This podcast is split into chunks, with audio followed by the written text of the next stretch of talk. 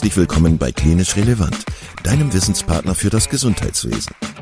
Zweimal pro Woche, nämlich dienstags und samstags, versorgen wir dich mit unserem Podcast und bringen dir Fachwissen in deine klinische Praxis.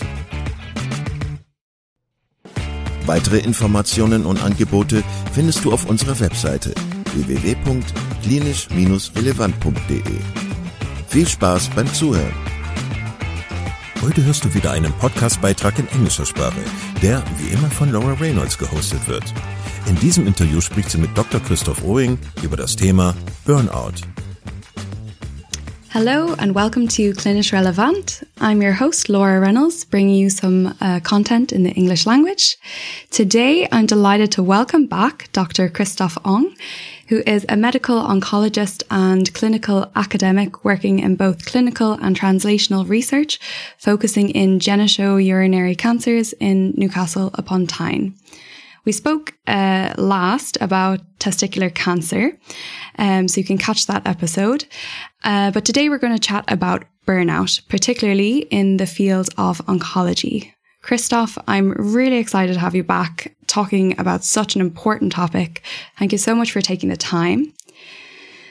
Yeah, thanks for having me. So burnout is also an issue that I, well, I experience it myself, but certainly that's not the only reason. I'm just aware that this is an issue across different professions, but also especially in oncology.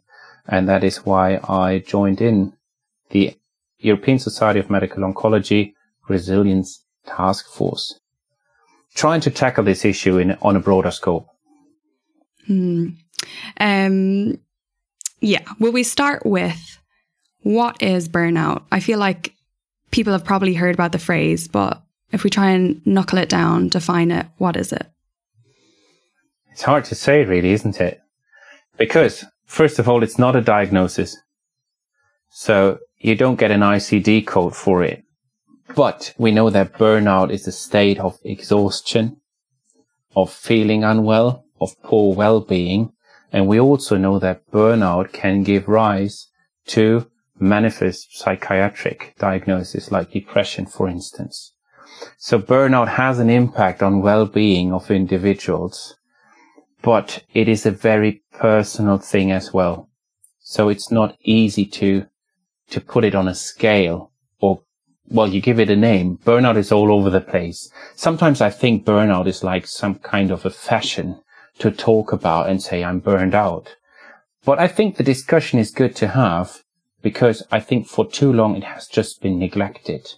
That this is just an expression of an overwhelming workload, of an impact on well-being, which finally impacts on your health, but also on your job performance.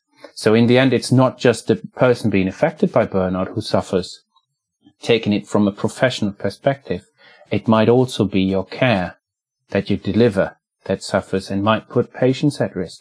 And that is why it is an issue that we can't neglect and that we have to address and tackle. Yeah, I agree. And I think it's so good that we're having this conversation and bringing this topic more to light amongst our listeners as well. Um, I know that, yeah, so you got involved with the European Society of Medical Oncology Resilience Task Force. Um, this task force was initiated in 2019 in response to the European Society of Medical Oncology Young Oncologists Committee burnout survey. So this survey was, it's, I find it astounding. So European wide, um, 737 surveys um, were collected amongst young oncologists from 41 European countries, and this was carried out in 2017. Um, can you tell us a bit about what were the findings? Yeah, so this was an interesting survey and gave lounge, as you said, to the Resilience Task Force. So that came out of the ESMO Young Oncologist Committee. And they thought, well, we should do a survey and see whether or not burnout is an, is an issue among young professionals. They define young as an age up to 40 years, but certainly people being a bit older. I'm 40 now and I still feel very young, but um, burnout is an issue across all ages. But yeah, so this survey was focusing on young oncologists across Europe. It was given out via the ESMO. So it reached ESMO members and we had quite a good response on that. And so it was a survey with 42 items. So quite a lot of things to click through. And it was to look into the risk or the prevalence of burnout among young professionals. And to assess burnout, you can do, use different scales. Sometimes it can just be one item, say like, do you feel burned out from work, for instance? But in that survey, they used the Maslach burnout inventory, which is asking for 22 different items and putting it on different scales. But most importantly, I'm going, I'm not going into detail here. So what came out was that there is quite a heterogeneity of the feeling or the burnout across Europe. And so it was lowest, the prevalence of burnout was lowest in Scandinavian countries and the British Isles and Ireland. And it was highest in Central Europe, where also Germany was counted in. And that still lowest meant 52% of, of participants of the survey said they felt or had a high score of burnout, whereas in Central Europe it was 84%. And that was just surprising, even a bit depressing, I have to say. But it was an important thing to find out. And, and also that gave rise to the resilience task force because the professional society, ESMO, has just realized this is really an issue. And so what was important in this, in, in this, in the survey? So what came out? They identified some risk factors for burnout based on the Maslach burnout inventory. Um, so they asked for several other items which might have been associated. And so the most important thing was no good work-life balance. So, and we all have the impression if that doesn't work out, that you don't have a right balance between work and life, it impacts on your well-being. Other factors that came out were no access to support services, no adequate vacation, and the only protective measure in this survey was not living alone. So if you have someone to share your experiences, your thorough, your worries, it might be protective, but still the prevalence was just strikingly high. And that was what gave rise to the Resilience Task Force initiative.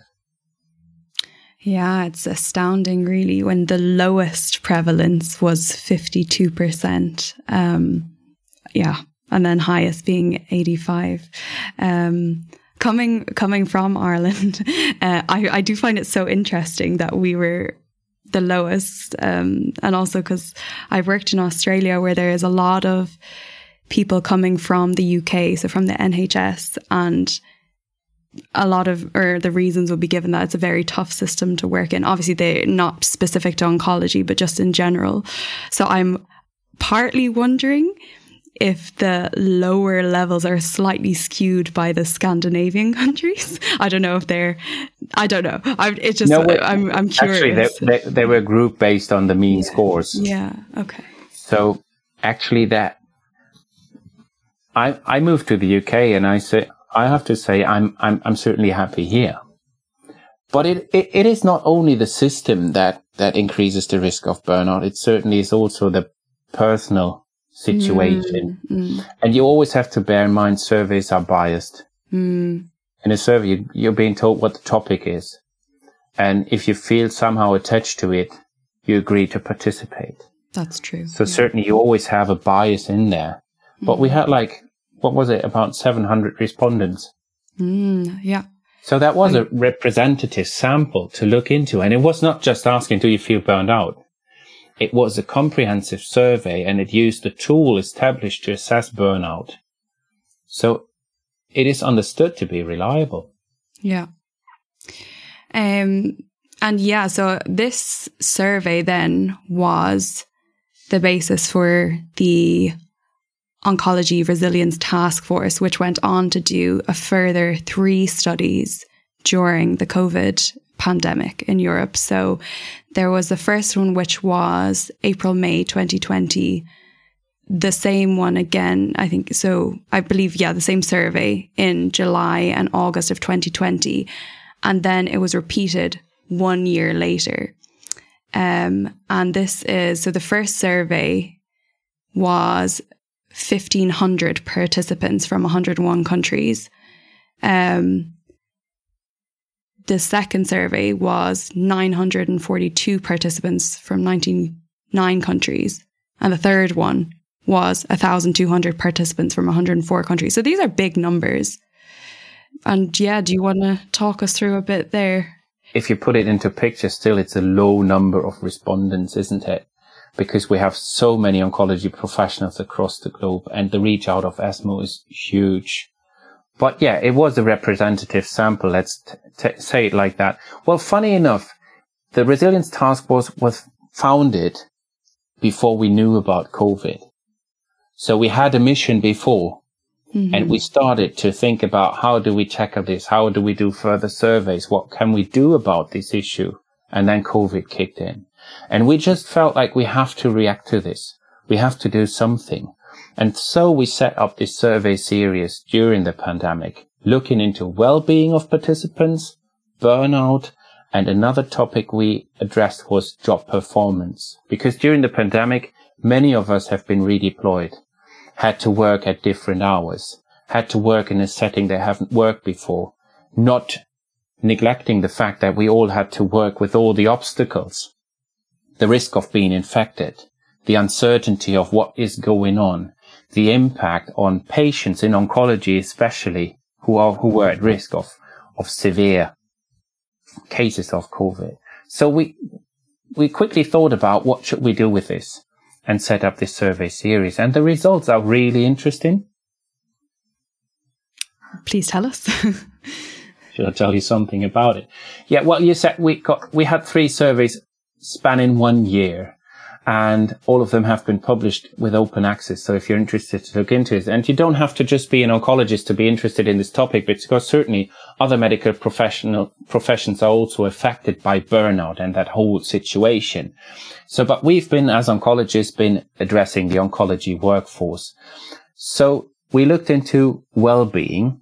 There are different scales and indices you can use. We used the and extended well-being index, which is a nine item thingy we were asking for burnout. Now we didn't use the 22 item one, but asked just for, do you feel burnout, burned out from work? Because it has been shown that even that one question nicely relates to a high burnout score on whatever inventory you use.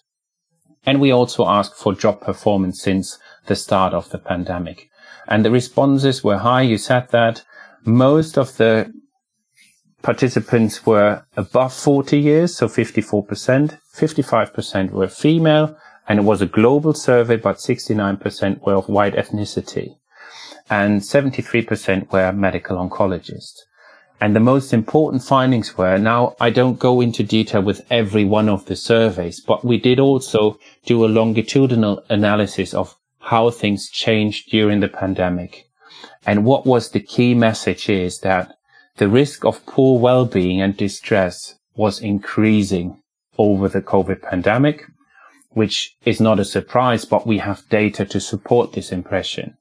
Also, the feeling of being burned out increased with the three surveys from 38% at the beginning of the pandemic to 56% after one year.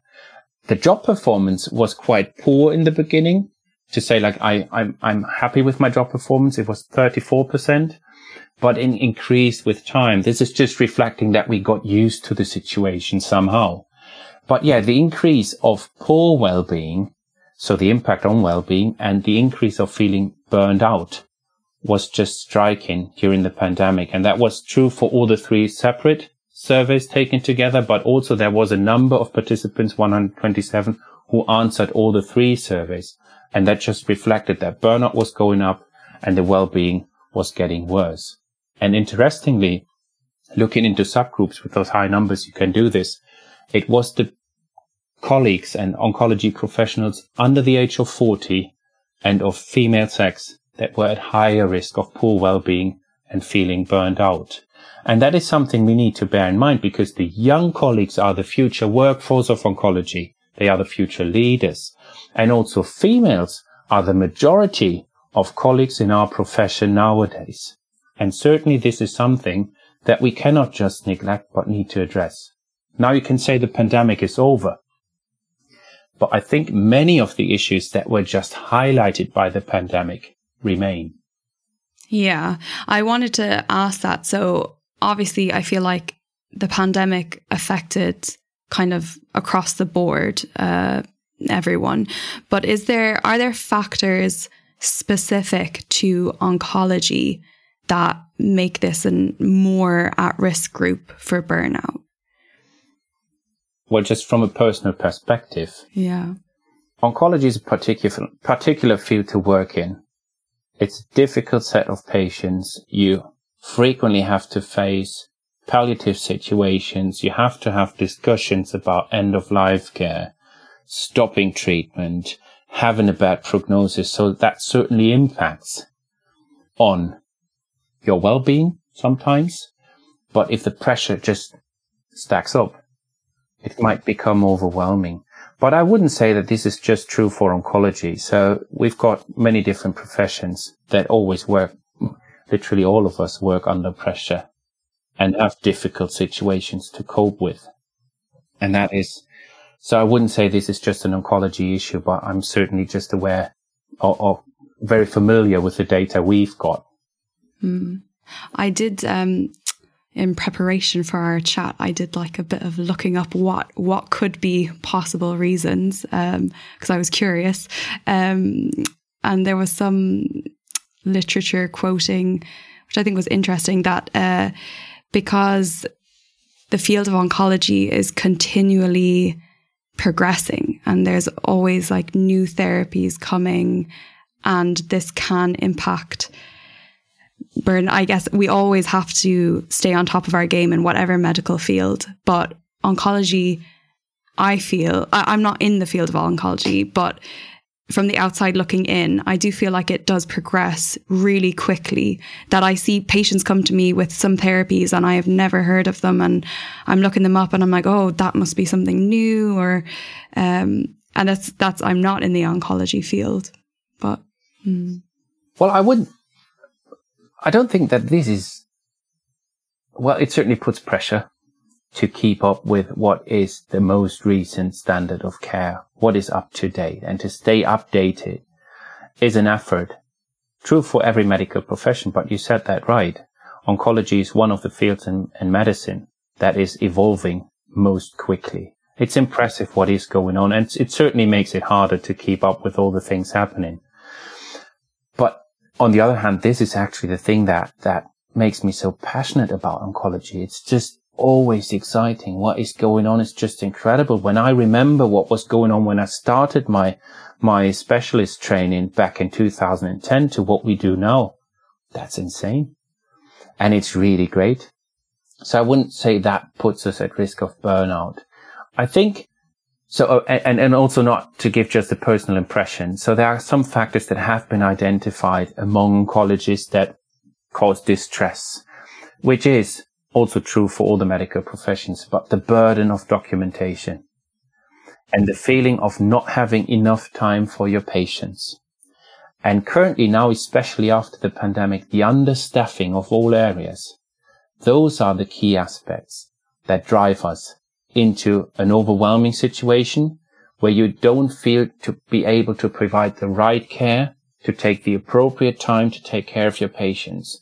That is causing distress. That makes you dissatisfied and that puts you in the end at risk of burnout.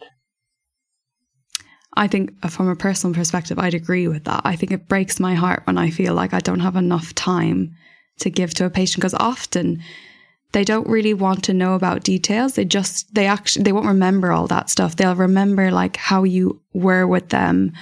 You know, you know, even if you're delivering bad news, you can deliver that well. You know, they're, well, yeah. You know, and even even that, uh, I was going to ask you actually. So that is a source of uh, stress, as we mentioned, delivering bad news.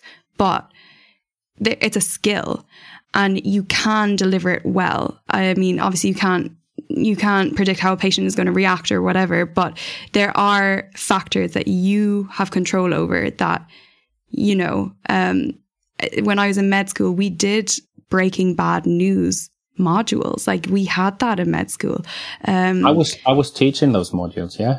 Yeah. So I, I was going to ask you: Is that that's taught at an undergraduate level uh, at med school? Is that also is that part of the postgraduate oncology training? Is there any kind of formally or formal structure towards this uh, at a postgraduate well, I, level? I, I definitely can't speak for every institution around, but from my personal experience, it's just learning by doing. Yeah. But the thing is, it might it might sound a bit odd, but those conversations are the ones that I enjoy because you can give advice. Sometimes you have to destroy hopes and dreams, but if you get it right, the patient would agree. The patient would sometimes disagree or be not happy, be disappointed. And as you said, you might not know how they react, but that is something that is what I enjoy very much about my job, those difficult conversations. Don't get me wrong, I don't want to do this all the time. That is why I chose also to treat testicular cancer from a f- professional perspective with high cure rates where you have the better conversations. But it is something that you just have to learn and even having courses at un- at an undergrad level doesn't prepare you for reality. We've been all there. You finish med school, you start working, you think like you're a complete moron. yes, for sure. That's just the feeling you've got. But it's just the problem is when you don't have the time for the patient and have to have these conversations under pressure, you can't do this within 10 minutes. And that is what makes you dissatisfied. And that is what upsets you, puts you under stress, and then bears the risk of subsequent issues like burnout. Yeah. Um, going back to your surveys, so we have now this kind of wonderful data showing that, you know, the medical oncologists, well, that's just because that's what you've investigated, have, yeah. you know, high levels of burnout were increasing during COVID. Has, are there any subsequence from it? Has, has anything changed? Are there guidelines changed? Um, any recommendations?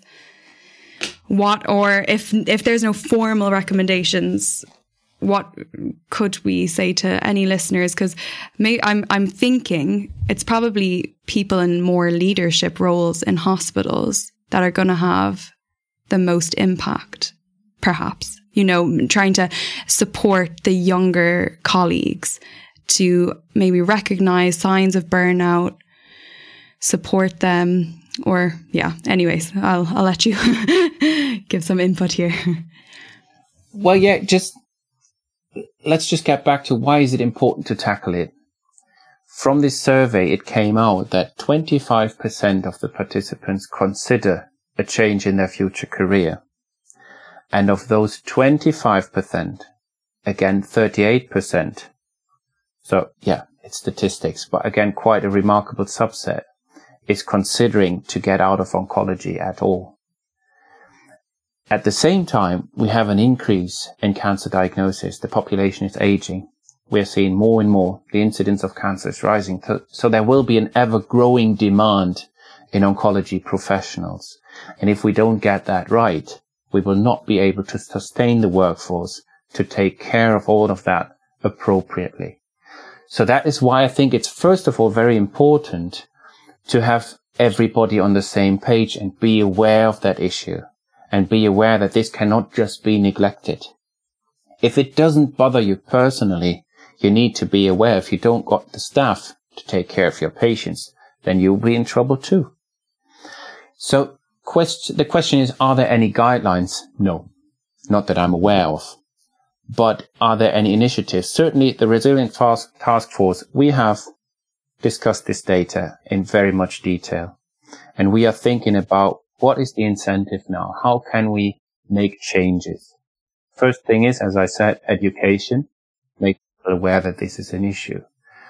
But we've also understood that the, it, it's a very multi-layered thing. So there are some aspects where you can encourage or strengthen resilience in every individual to help them cope with stressful situations and not end up in burnout. But at the same time, there are so many things at institutional levels, at hospital levels, even at healthcare system levels that are going wrong, where it's not easy to find the right person to address. But what we're currently doing is we're writing up a recommendation paper which will hopefully be published soon, which addresses all the different aspects that we have identified that might be of interest to improve. And we also try to provide some guidance of who might be responsible. But I think what would be most helpful is raise an awareness in a team, in an institution, find out is this an issue for us? And also find out what are the key issues in our environment. What are the ones we can change? And what is the bigger picture? And where do we need to have stakeholders from politics, from healthcare providers or so on to be involved? So there's no easy answer to that one because I think it's just so heterogeneous of what causes the whole situation we're in. But there are even European wide initiatives to tackle the issue. So it's not that just we are thinking about it. Many people are now aware, especially after the pandemic, where we all thought things might get back to normal, but they didn't. And they were not working perfectly before the pandemic. But now we see we have a lack of staff everywhere. I can only speak for Germany and for the UK but the lack of staff is having such an impact on service and job satisfaction and performance. That is a, critical issue. Yeah.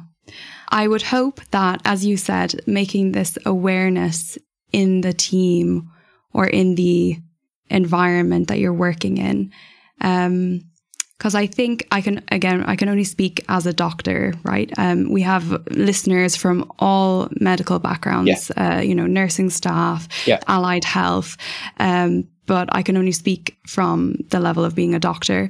I think it can be really difficult to say that you're struggling, and I think especially in this area which touches on mental health, um, I think nobody wants to be inverted commas weak or you know a failure. And i mean i do not someone who's struggling at work is for sure not weak or a failure but i feel sometimes like this is the standard that we're set. And um you know i wonder sometimes also is there a generational difference? So you have older doctors maybe who might have had it inverted commas harder than we have it now in terms of working hours and things. And sometimes the attitude can be oh well i lived through it. You can live through it too. But i think sometimes maybe expectations from life are different for younger generations than older generations. Um, but i think it would be really important for a team to yeah, be accepting of people saying, you know what, look, I am struggling. I do find this like it is overwhelming. I'm struggling with my workload. And that doesn't make you a bad doctor. Um, yeah, because I think that sometimes can be really, re- really sad, you know, people's self esteem and everything hangs on this kind of stuff. Well, it certainly needs a high degree of self consciousness in the first instance to admit to myself that I'm not right. And that is where it all starts. And certainly then the next big step is to step out and say, look, I can't stand that. I can't cope with it. And that needs a rethink in the general population. Mental health is an issue all over the place and it's been neglected.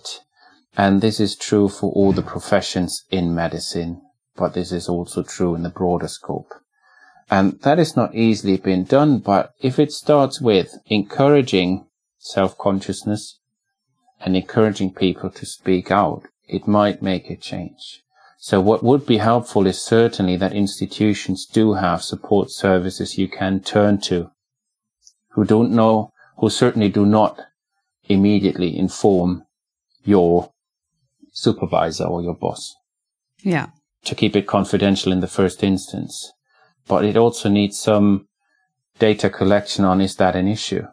And there should definitely be an interest in the leadership teams to see what is the picture with my employees to, to, to just keep the, the team working. So there should be an interest because if you, it's not just the saying happy wife, happy life. If you have a happy team, it works a lot better and a lot more efficient. And that is, I think, something that we just need to realize and, and we have to change that culture I don't every I don't want everybody to raise a hand and say, "Look, I'm feeling distressed." Well, it depends on if you want to pursue a career. Don't get me wrong. You have to invest, and you have to sometimes work longer than expected, and you have to make an effort. But that shouldn't be the general impression. That it's just shut your eyes, shut your mouth, and keep going because we have gone through that. Well, the surveys just have just shown the pay the, the, the professionals at a younger age are at higher risk. And there are other series that say the more experienced you are in a job, you're likely a bit more resilient because you got used to it, you got ways to cope with it. But if you do, then find out if something's wrong with your people, your team, and help them. Mm-hmm. Um, speaking about, um, you know, somewhere to turn when you do have an issue, who do you speak to? So I just wanted to give my experience. I've worked in Australia and two different health systems in Australia. So they, um, each, uh, yeah, region kind of has a different health system. And uh, in one, they had like an anonymous phone line. Um, so that was connected to an external counseling service. So not at all connected to the hospital. The hospital would never know. You could get phone advice and if necessary, they would also then organize a face to face session for you if that was needed.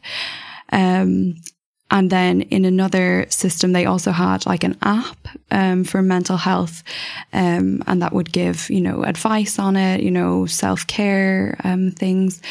And when I did, I haven't worked in Ireland for a long time, but when I did, um, resilience was a huge topic when I uh, worked there. Um, and the hospital organized a resilience series for us where they brought in um, a series of speakers to talk about resilience. Um, and there was a Navy SEAL. So obviously, giving, I mean, you have to be 100% resilient to work in that field.